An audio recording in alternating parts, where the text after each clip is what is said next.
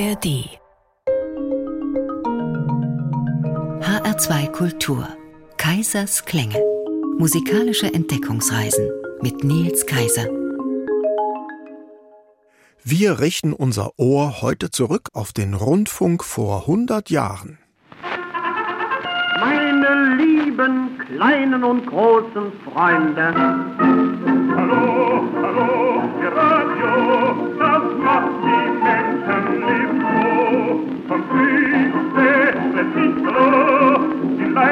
mein junges Herz Radio. Hallo, hallo, das Mikrofon kennt selbst der kleinste Engelton. Weiß jeder, ich bin da, wenn irgendwas geschah. Und so laut, hurra! Hier ist die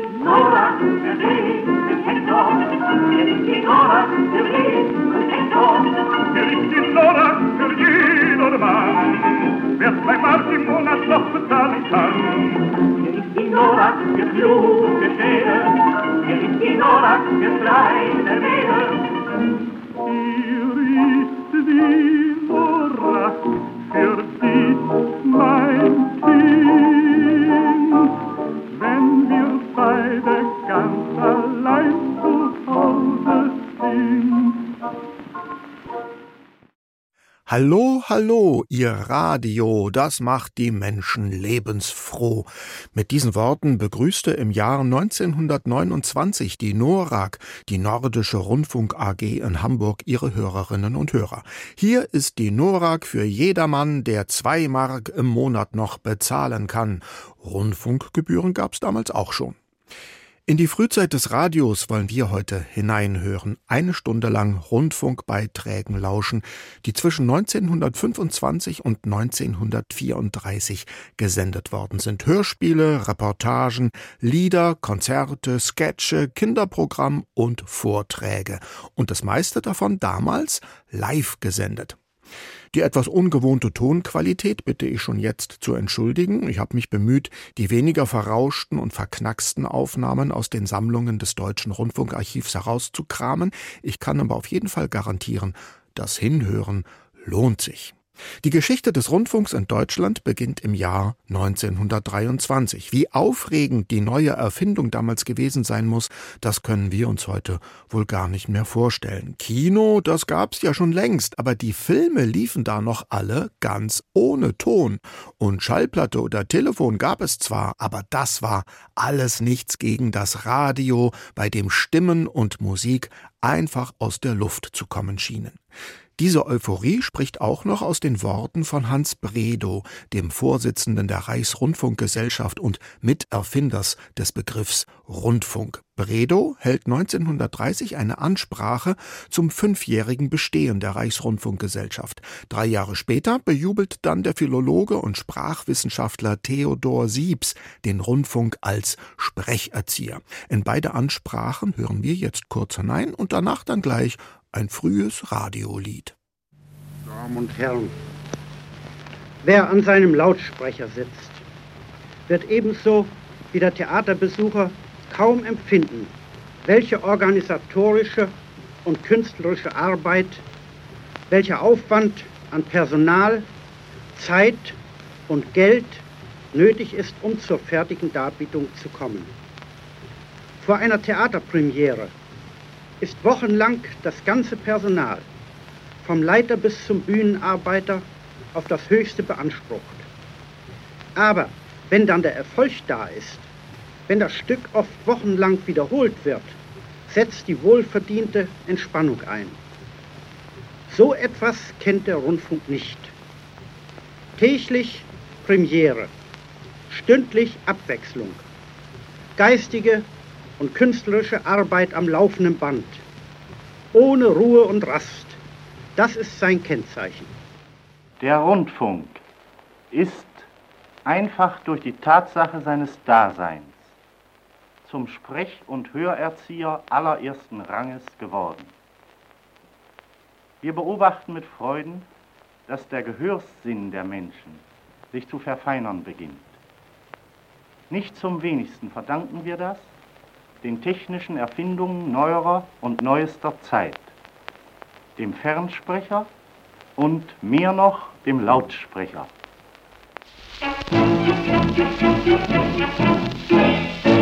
Wir haben jetzt ein Radio in unserem Ansatz. Ach Gottchen, was ist die Erfindung so apart?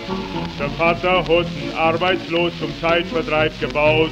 Der Draht und die Antenne dazu ist irgendwo geklaut. Olrio, alleweil geht die Rundfunkmusik los. Olri, Dunnerkeils ist ja wirklich ganz famos. Olri, Radio, ach jawohl, ich hab keine Zeit. Immer gehe in die Ober, jetzt besin jetzt feine Leid. Wir brauchen jetzt kein Wecker mehr, das macht Radio. Der Gralsruf aus Parsival rief, Kinder, zieht euch auf. So hippen das siebte raus, der Vater nicht gezählt. Der ruht sich von der Arbeit aus, die ihm seit Jahren fehlt. Olri, Kinderle, ist der Rundfunk wunderbar. Olri, oh, ist das schön, Schampes kämmt ein rostig Haar. Olri, Mutter links, noch ein Druckknopf am Korsett. Lieber Gott, der springt ja immer auf, du bist so furchtbar fett. Die Küche ist umgewandelt, fein zum ganzen Spiegel glatt. Meine Schwester am Radio wart bis der Anschluss hat. Dann tanzte mit ihrem Bräutigam und tritt ihm auf die Zeh. Die Mutter kocht im Hintergrund den Hina-Ache-Tee. Holdrio, ach wie schad, schnelle Päckchen Kikwerol. Holdrio, schnell ins Bad, ui, was tut das Zeug so wohl. Holdrio, in die Bett, unser Mutter hat gelacht. Kinder mähen der das klingt ja ganz nach Mähen, zerfasste Nacht. Und kommt der Vater spät nach Haus und hat vom Wein spitz. Da schänden die Mutter, das ist der alte Witz. Der Zwischenpunkt der Radio und stört die bis ich rett. Wie wär so schön, wenn jeder Mann so ein Radioschützer hätt. Holrie, secht mir dann, Frau, sei still, du stehst Konzert. Holrie, ui, ein Mann, hast den Tenor gehört? Holrie, Frau, schweig still, sei nicht so furchtbar barsch. Eben spielen sie halb Maul, ich glaub, ihr grad in der Halle am Marsch.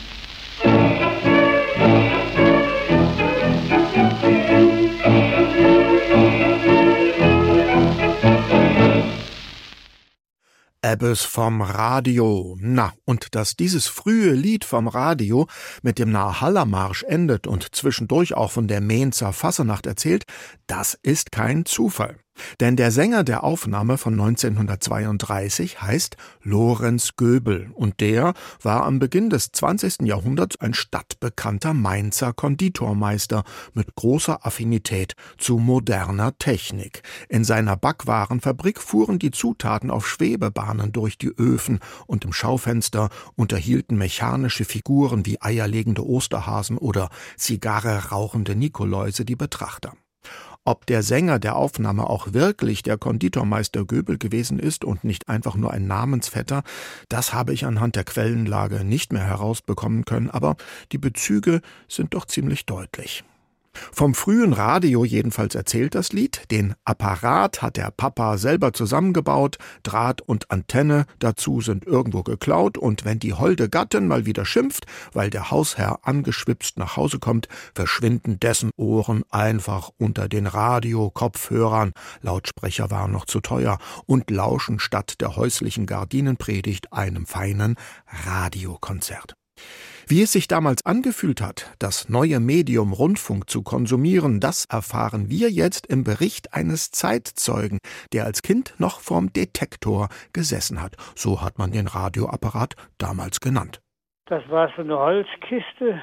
Da standen oben so äh, drei äh, Spulen drauf. Drahtspulen waren das. Und damit konnte man das hören äh, aber mit Kopfhörern nur. Aber die, die Übertragung war natürlich noch nicht so äh, deutlich, wie heute die Radios sind. Das war oft mit Störungen, Pfeiftöne oder so atmosphärische Störungen, mal laut, mal leise. Lise, was wollen wir heute im Radio hören? Ach nee, Otterchen, lass man. Du hast ja einen Drehwurm. In einer Tour, da fummelst du am Apparat herum und dann rutschen wir wieder von einer Sendestation auf die andere. Ich war also unheimlich interessiert, dass aus so einem Kasten was rauskam, Musik. Und ich habe also zuerst immer ringsrum geguckt, ist da einer drin? Also was gibt's im Programm? Schlagerabend in Stuttgart oder Pressenachrichten in Berlin oder heitere Gedichte in Leipzig, die Stunde der Hausfrau in Hamburg oder in Münster der Roman Das Geheimnis der kalten Mamsell. Ach ja. Wir hatten auch das erste Radio bei uns in der ganzen Straße gehabt. Unsere Nachbarn, die äh, kamen schon mal rüber und hatten äh, dann das auch mitgehört, wenn irgendwie so eine besondere Sendung war. Ja, was? Ach, ach Gott. Ach, was ist denn das? was ist denn? Ah, ein Rückkoppel. Oh, Nee, wese nur das mal nach. Ich weiß, als Kind äh, hatten wir von Stuttgart durften wir dann immer sonntags nachmittags das Kastle hören um zwei Uhr. Manchmal kamen auch dann die Nachbarskinder darüber, die wollten dann, wenn Sendung vom Kastle Theater kam, dann wollten die natürlich auch mitkriegen.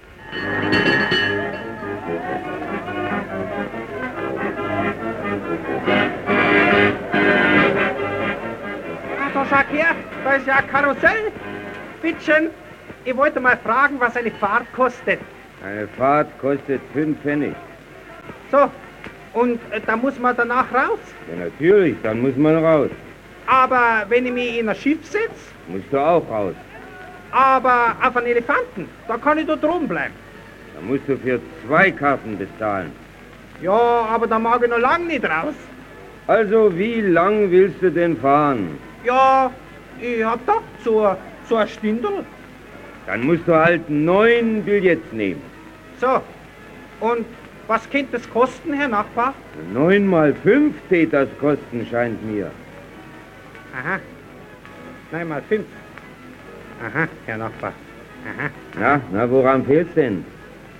ja, ja, ich, ich möchte mir's heute aufschreiben. Bitte schön, bitte sehr.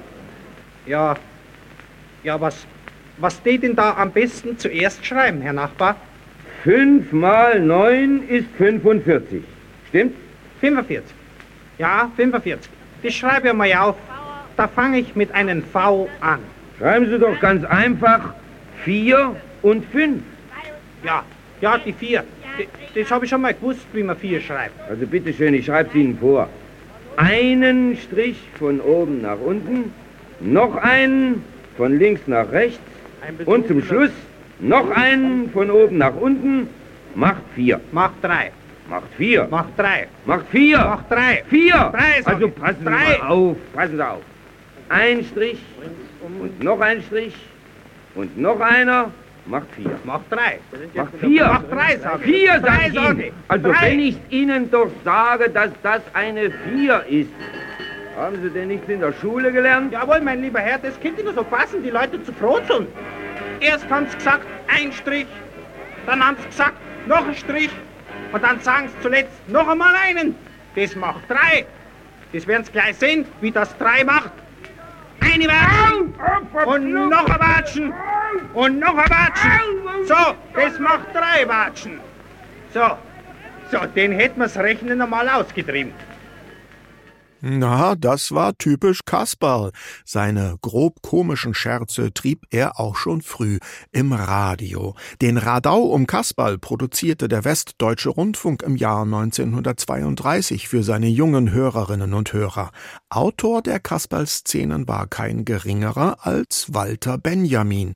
Der Philosoph und Kulturwissenschaftler gehörte damals zum Wirkungskreis der Frankfurter Schule um Theodor W. Adorno. Anders als Adorno aber kannte Benjamin offenbar keinerlei Berührungsängste mit der Unterhaltungskultur. HR2 Kultur, Kaisers Klänge, heute mit Beiträgen aus der Frühzeit des Radios. Bleiben wir noch ein wenig beim Jugendfunk. Vorher aber noch ein Beitrag aus einer Rubrik, die es auch schon früh im Rundfunk gegeben hat. Die Werbung. Morgen kommt der Schornsteinfeger, morgen früh kommt der Schornsteinfeger. Frau Schmidt, haben Sie gehört? Der Schornsteinfeger kommt. Na, da kann ich ja von Glück sagen, dass ich mit meiner Wäsche fertig bin. Ja, Frau Krause, Sie haben gestern gewaschen, nicht? Mhm.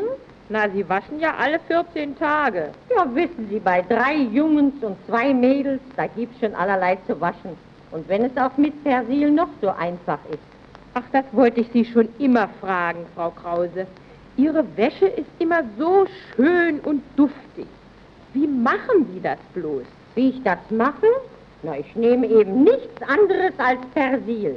Wenn Sie Persil richtig nehmen, das heißt, genauso wie es auf dem Paket steht, dann haben Sie dieselbe schöne Wäsche wie ich. Ich habe früher auch anders gewaschen. Und dann war mal eine Dame von Henkel bei mir, die hat mir das richtige Waschen erklärt. Ach so. Na, dann will ich es auch mal so versuchen. Das ist das Beste, was Sie tun können, Frau Schmidt.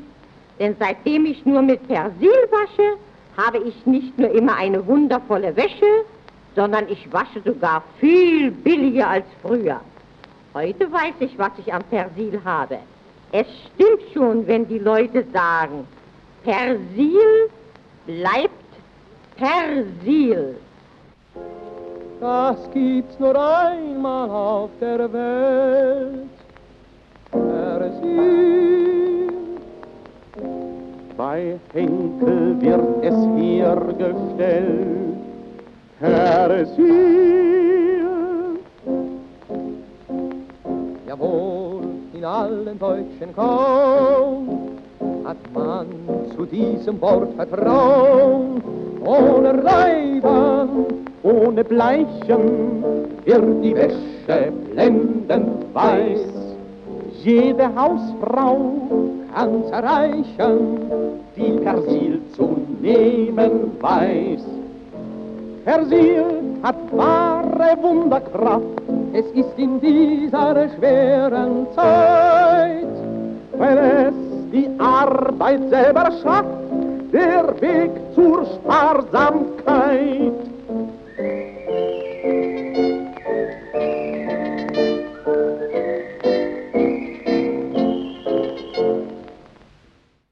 Achtung, hier die Kinderbastelstunde des Südfunk Stuttgart.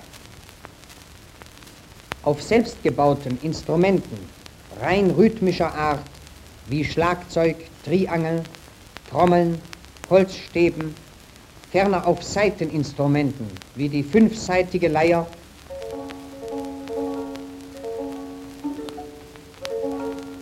die siebenseitige Leier, die Kinderharfe, die Fiedel,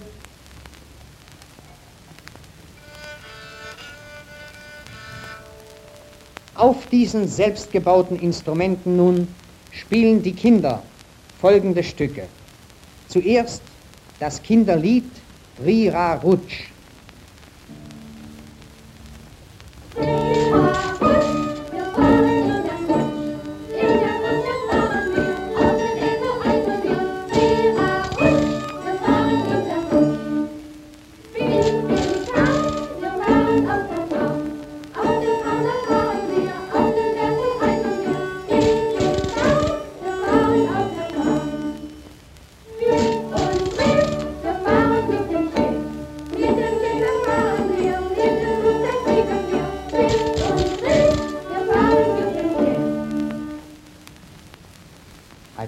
Als zweites ein Summlied im Anapest-Rhythmus in Quintenstimmung mit Dudelsackbegleitung.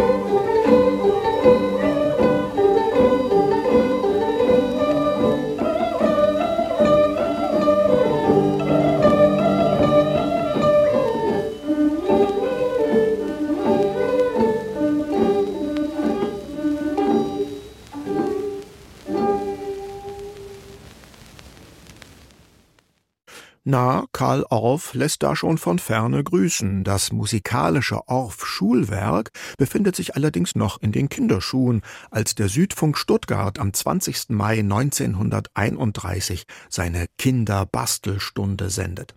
Die Rundfunkwerbung, die wir davor hörten, stammt aus dem Jahr 1934 und sie scheint nachhaltig zielführend gewesen zu sein, denn das Produkt, das da beworben wurde, schlägt sich heute noch erfolgreich auf dem Markt. Und das wird interessanterweise bei allen Werbeblöcken aus der Frühzeit des Radios so sein, die wir heute noch hören werden. Jetzt wollen wir aber erst einmal wissen, wie das Wetter morgen wird. Hoffentlich besser als dieser alte Nachrichtenmitschnitt. Wetterbericht für das übrige Deutschland. In West- und Süddeutschland ist auch morgen kaltes und im Wesentlichen heiteres Wetter zu erwarten. Die Luftbewegung wird schwach sein. Im Nordwesten des Reiches wird es bei Temperaturen um 0 Grad wolkig sein.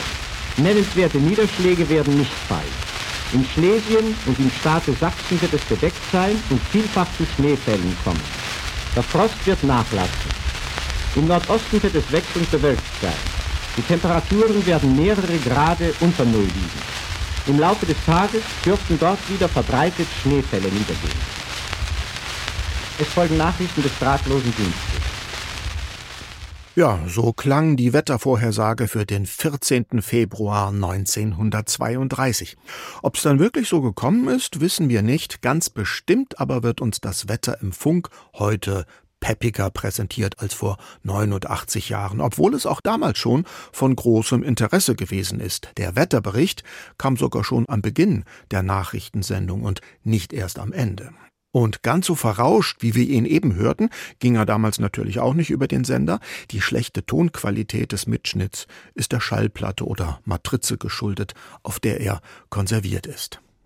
Die Sendeformen des Rundfunks wie Nachrichten oder Wettervorhersage mussten alle erst erfunden werden. Am Anfang gab es nur Vorträge und Musik und das so gut wie immer live. Alles andere entwickelte sich erst so allmählich. Eine der wichtigsten Neuerungen war das Hörspiel. Zunächst sprach man noch von Sendespielen. Die wurden live dargeboten wie ganz normale Theaterstücke. Bei den ersten Aufführungen traten die Schauspieler sogar noch in ihren Theaterkostümen vors Mikrofon und kamen erst später drauf, dass man die ja jetzt gar nicht mehr braucht. Wir hören mal rein in Schneewittchen, ein Hörspiel des Kindertheaters der Deutschen Welle Berlin, aufgeführt 1930.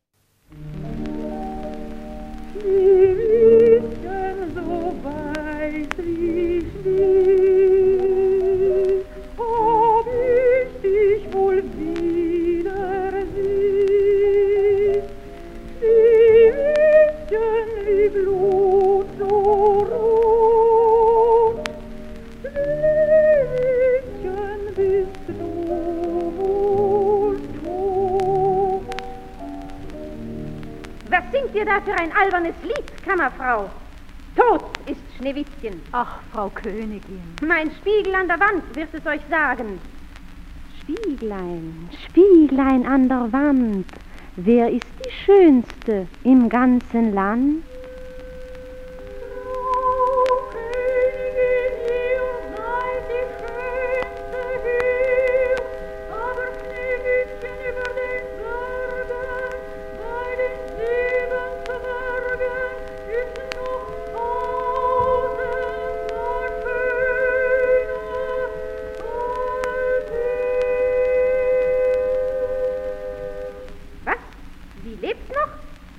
Soll nicht leben. Ach, Frau Königin. Schnell, verkleide mich als Bauersfrau.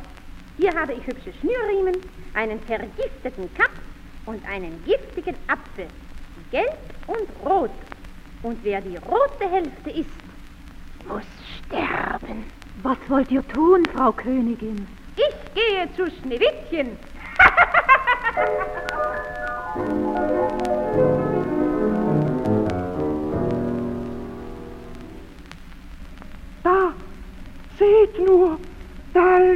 sie auf dem Boden. Tot, tot, tot.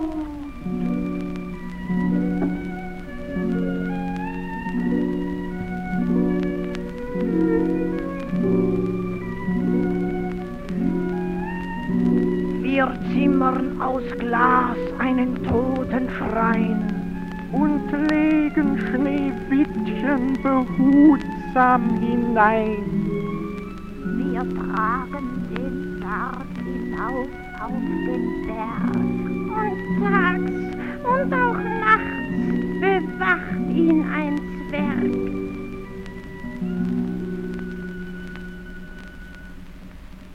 Hier stehe ich, der Goldzwerg, nun an Schneewittchens Sarg.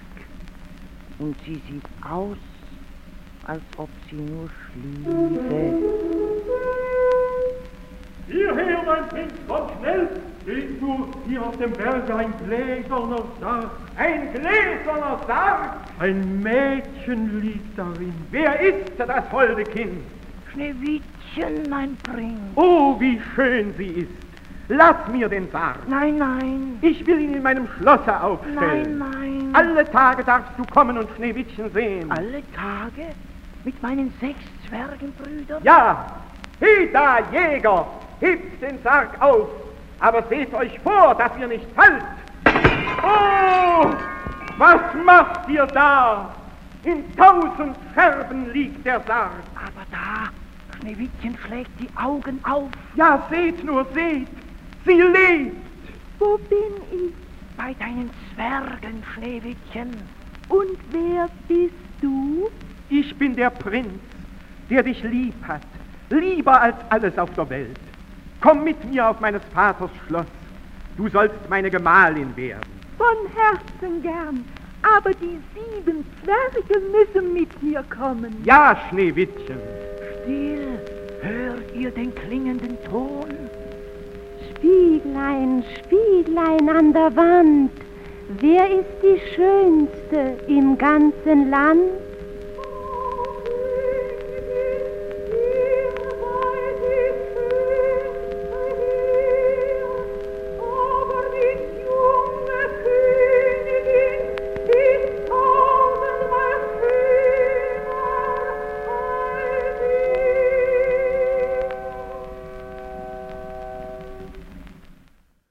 Der Schluss von Schneewittchen, ein Rundfunkmitschnitt aus dem Jahr 1930. Das komplette Mini-Hörspiel dauerte damals knapp zehn Minuten. Die Musik stammt von Lilly Dürre.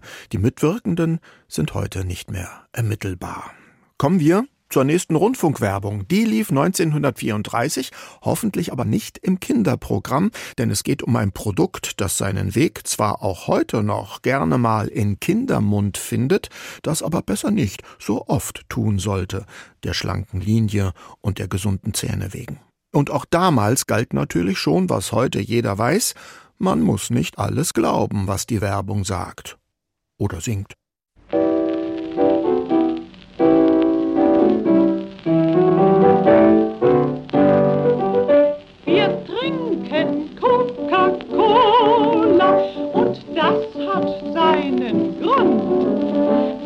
Eiskaltes Coca-Cola ist köstlich und gesund. Für arm und reich, für groß und klein, zu jeder Jahreszeit steht es für jedermann bereit, weil es gesund und rein. Coca-Cola, Coca-Cola trinkt man auf der ganzen Welt. Coca-Cola, klarer Fall, Coca-Cola überall, unerreicht, wunderbar, aber nur eiskalt. Bietet es Erfrischung dar, jederzeit, für jung und alt. Wer erprobt, der es lobt, darum stimmet ein. Wir trinken Coca-Cola und das hat seinen Grund. Eiskaltes Coca-Cola und gesund. Für arm und reich, für groß und klein, zu jeder Jahreszeit steht es für jedermann bereit, weil es gesund und rein. Coca-Cola, Coca-Cola trinkt man auf der ganzen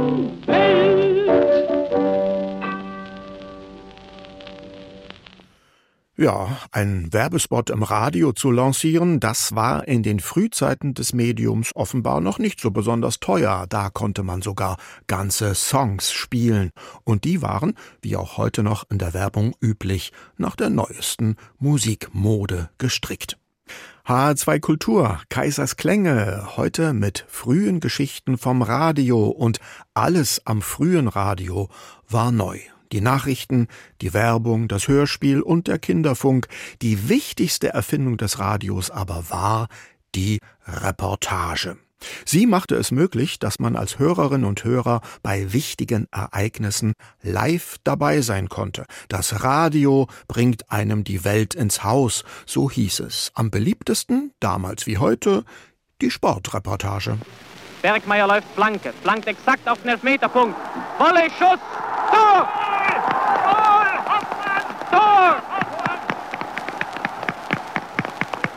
Achtung! Hier ist der Länderkampf Deutschland-England im deutschen Stadion zu Berlin. Hier sind alle deutschen Sender.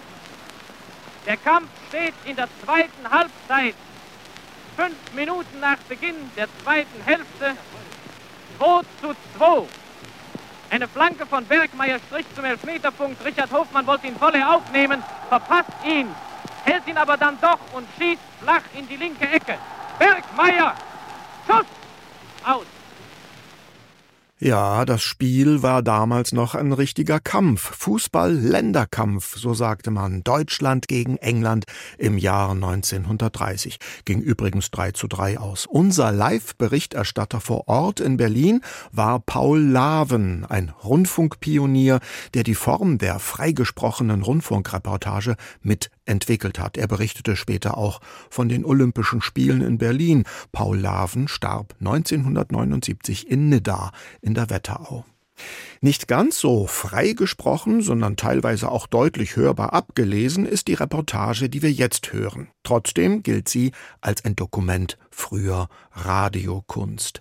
Im Mai 1932 reist Julius Jacobi, Reporter der Nordischen Rundfunk AG, in die Bremer Böttcherstraße. Mit ihrem Backsteinexpressionismus ist sie noch heute eine Sehenswürdigkeit in der Hansestadt. Die fast zweistündige Reportage wird damals auf Wachsplatte gepresst und in ganz Deutschland gesendet.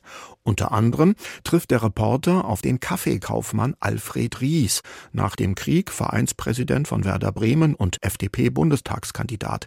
Er führt den Reporter durch seine Kaffeeprobierstube mitsamt charmanter Bedienung. Ah, gehen wir mal hinüber. Sehr hübsch, eine kleine Delfter Küche. Das ist Ihre Bodenküche, Herr Ries, nicht? Jawohl, Herr Jacobi. Hier wollen wir proben jetzt. Bitte schön. Milch? Gerne. Viel Zucker? Ja, natürlich. Alle Herren nehmen viel Zucker. Kaffeepsychologie. Gehört ebenfalls dazu. Ohne Reklamepsychologie wäre die ganze Böttcherstraße nicht gebaut worden. Aber Schluss davon. Gratisreklame gibt es wohl hier in der Probierstube, aber nicht im Rundfunk. Na, seien Sie nur nicht so engherzig, wenn wir es nicht sind. Schmeckt ausgezeichnet. Und das soll nun garantiert Öl auf die Zuckungen des modernen Zentralnervensystems sein. Lass diesmal auf die Wirkungen ankommen. Jedenfalls werden sie erfreulicher sein als in der berühmten alten Anekdote, wo die selige Witte Pervano zu Merseburg, ausgerechnet Merseburg nicht, im Jahre 1637 den Kaffee statt mit Wasser mit Fleischbrühe hat aufkochen lassen. Ui, Deibel, hat jedes bestimmt der Kaffee nicht gut bekommen. Mir bekommt er viel besser. Das merke ich jetzt schon. Vielleicht sprechen Sie auf dem Rückweg noch einmal vor. Aber gern, mich werden Sie hier so schnell nicht wieder los, mein Fräulein. Selbst auf die Gefahr hin, dass mein Herz doch noch, äh, wenn auch anders, da wir verstehen uns wohl. Auf Wiedersehen. Wiederschauen.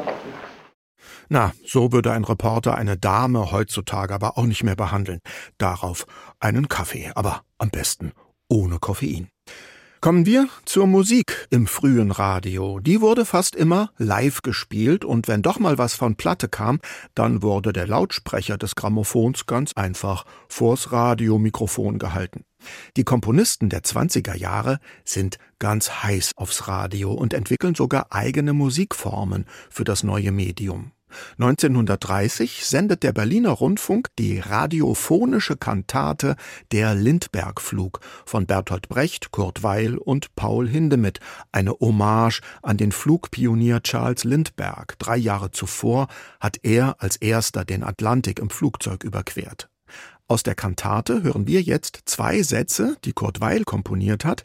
Sie werden in drei Sprachen angesagt, denn die Aufnahme wurde damals auch übernommen von der BBC und Radio Paris. Lindbergh spricht mit seinem Motor.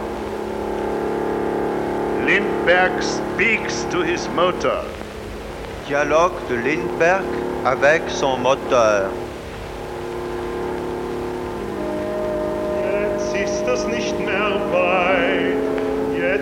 Müssen wir uns noch zusammennehmen, wir zwei.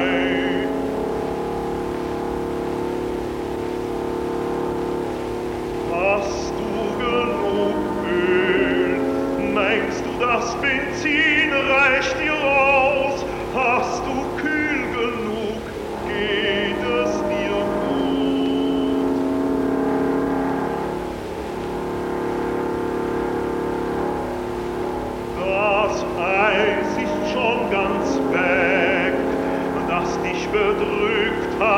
Der Nebel, das ist meine Sache. Du machst deine Arbeit.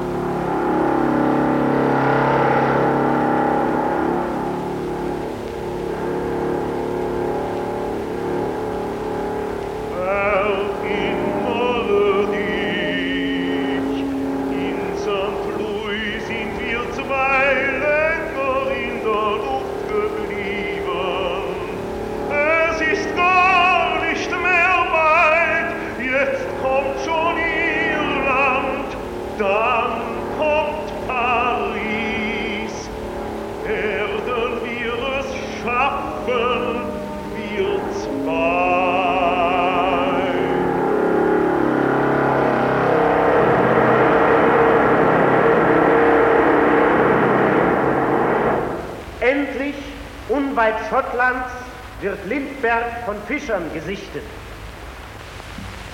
At last, Lindbergh is sighted by some fishermen off the coast of Scotland.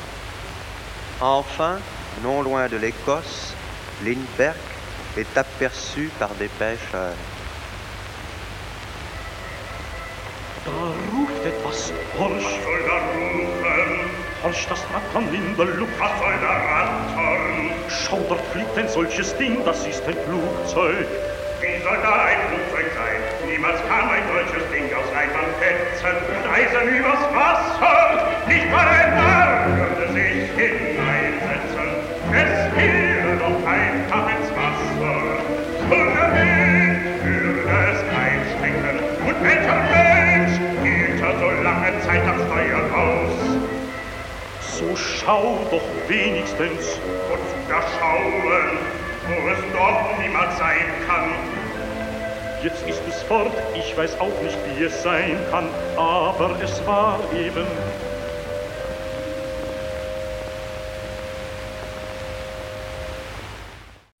Ja, Flugzeuge waren damals auch noch nicht so was Alltägliches wie heute im Gegensatz zum Radio.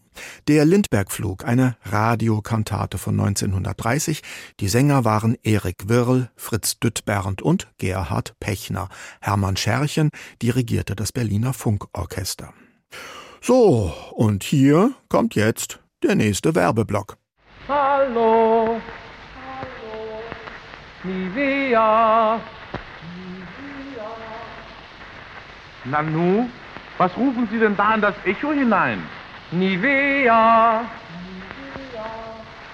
Das können wir hier heroben beim Wintersport nicht oft genug sagen und nicht oft genug anwenden. Da bedienen Sie Ihnen. Sie haben die Wea immer in der Hosentasche? Ja, natürlich, Sie Anfänger. Ich denke, Sie wollen sich doch auch vor Sonnenbrand schützen und die Frau Gemahlin ebenfalls.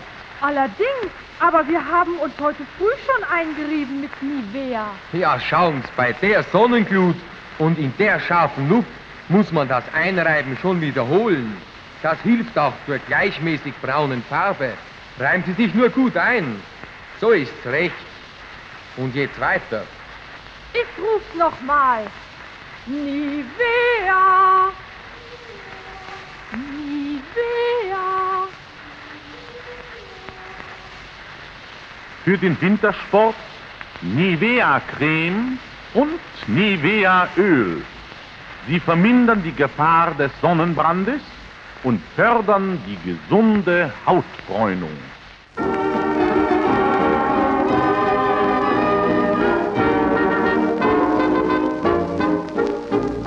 Kleider machen eben Leute, hängt ein altes Sprichwort an. Dieser Satz gilt auch noch heute, darum zieht man sich gut an. So war's schon in früheren Tagen und so wird es immer sein.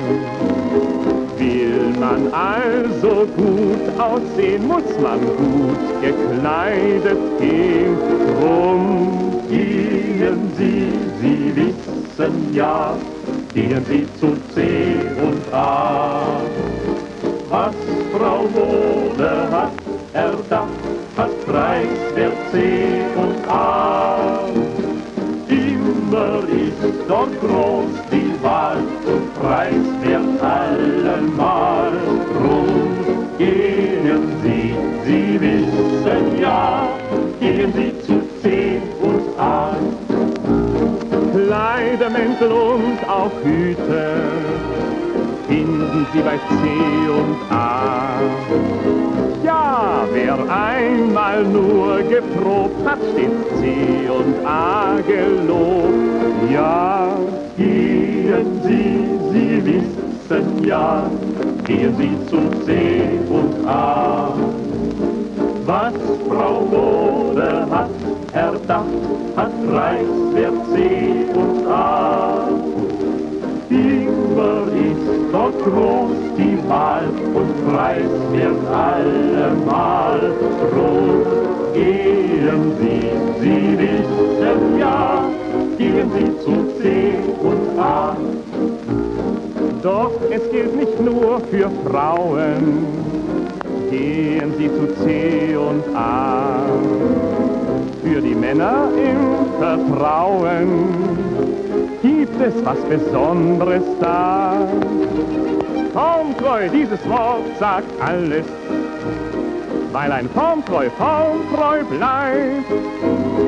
Wer den formtreu Anzug trägt, der sieht schick aus und gepflegt. Ja, gehen Sie, Sie wissen ja, Sie zu C und A. Prüfen Sie den Formtreu dort, probieren Sie ihn aus. Wer ihn probt, der sagt sofort, ja formtreu trag ich auch. Drum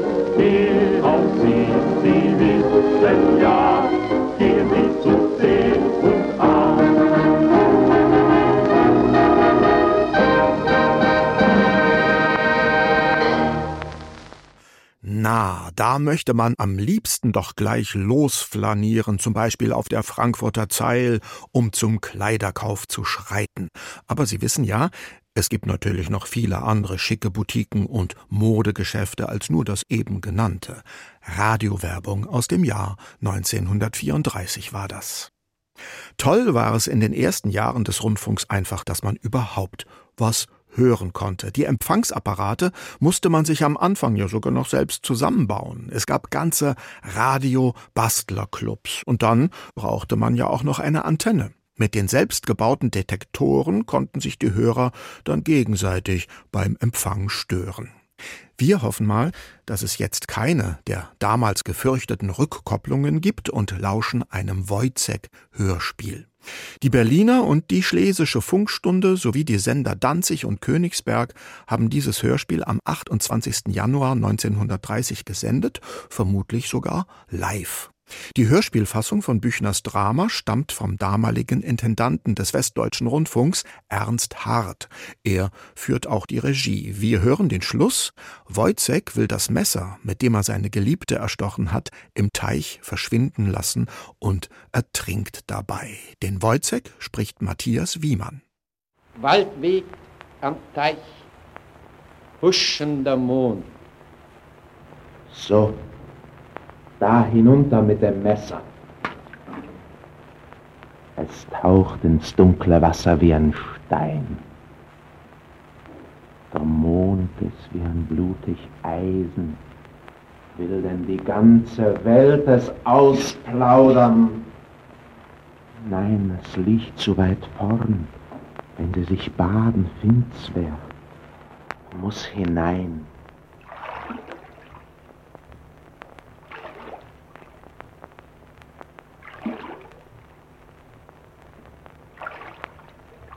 So, jetzt. Aber im Sommer, wenn sie tauchen nach Muscheln, was wird rostig, wer kann's erkennen? Hätte ich's lieber zerbrochen. Bin ich noch blutig? Ich muss mich waschen. Da ein Fleck. Und da noch einer. Tiefer hinein.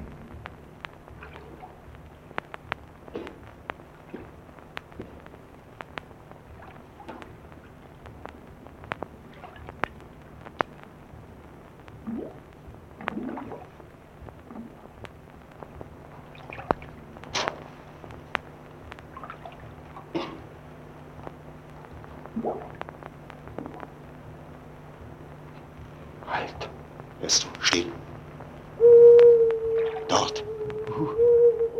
Da. Was ein Ton. Es ist das Wasser. Es ruft. Schon lange ist keiner mehr ertrunken. Fort. Es ist nicht gut, es zu hören. Jetzt wieder? Wie ein Mensch, der stirbt. Es ist unheimlich. So dunstig. Allenthalben Nebel, grau und das, das Summen der Käfer wie gesprungene Glocken fort. Nein, zu deutlich, zu laut. Da hinauf. Komm mit. Die Straße, morgen früher. Fort zu Marie. Was ist? Weißt du's nicht? Sie sind schon alle hinaus. Draußen liegt einer. Wo? Links über das Loch im Wäldchen am Roten Kreuz. Kommt schnell, dass wir noch was sehen. Sie tragen sonst hinein. Waldweg am Teich, Sonne. Mona Wachtmeister? Ein guter Mord. Ein echter Mord. Ein schöner Mord. So schön, als man ihn nur verlangen tun kann. Wir haben schon lange so keinen gehabt.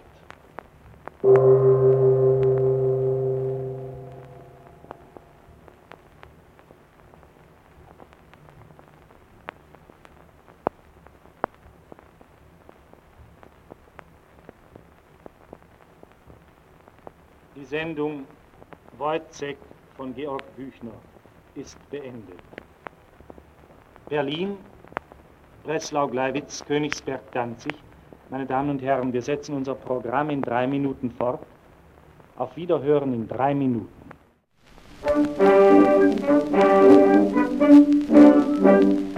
Wo man geht, wo man sitzt und steht, ist vom Radio heute nur die Rede. Vom Kellerloch bis hoch zur Mansard ist alles drin vermacht. Manche Maid, wenn schon Schlafenszeit, steigt ins Bettchen empfangsbereit singen dies mit dem Ohr ihren Lieblingstenor, horizontal ideal.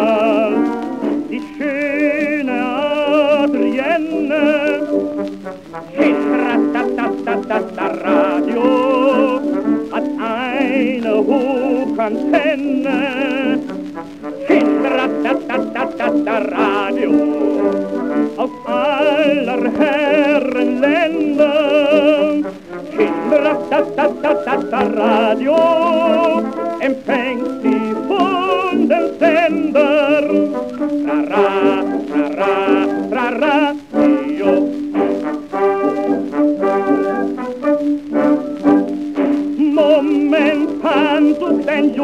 junger Mann, schnell ein Zimmer, schwer kommt's ihm an. War Telefon und wie es heut braucht, Radio Anschluss auf. Ganz vertagt trifft er unbefragt einen Freund, dem sein leider lag. Der hat voll fröhlicher Hass ihm beim Arm gleich gefasst. Komm nur, ich weiß, was dir passt. Die schöne Adrienne, Radio, hat eine. Hinratatatatatata Radio, aus aller Herren. Hinratatatatatata Radio, empfängt sie von den Sendern. Rara, rara, rara,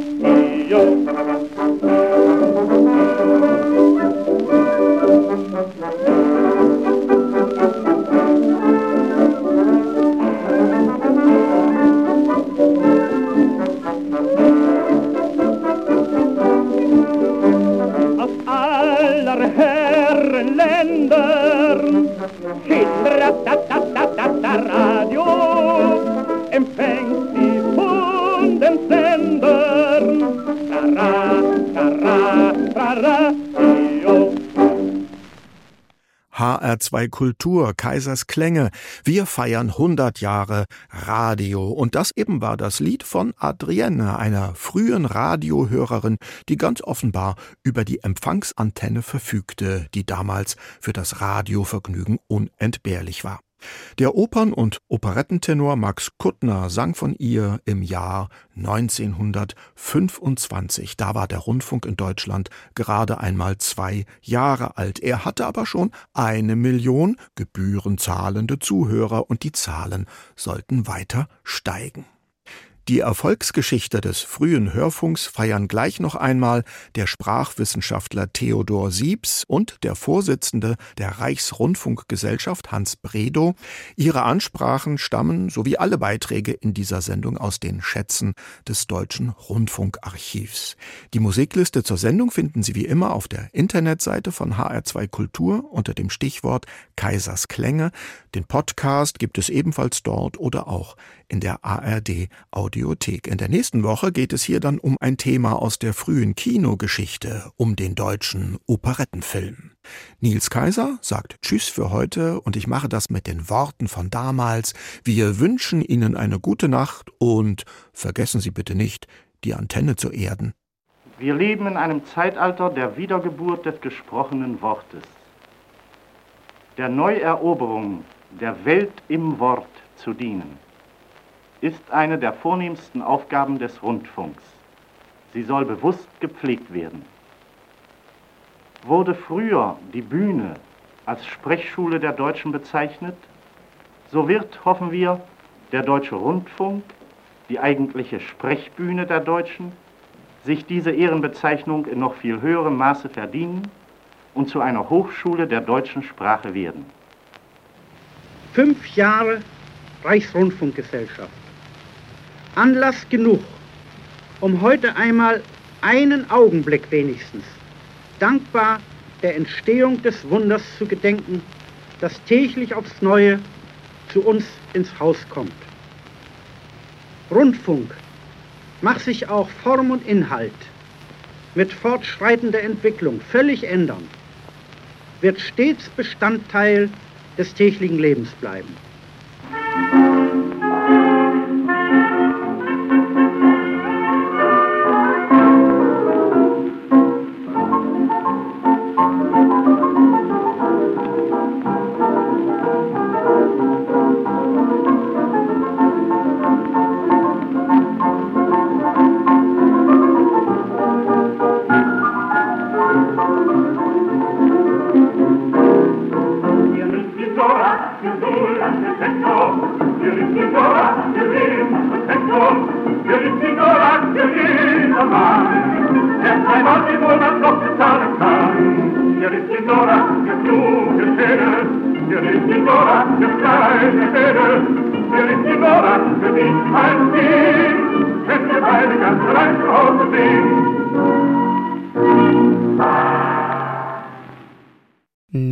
Podcasts zu unterschiedlichen Musikstilen und Themen gibt es jederzeit in der App der ARD Audiothek.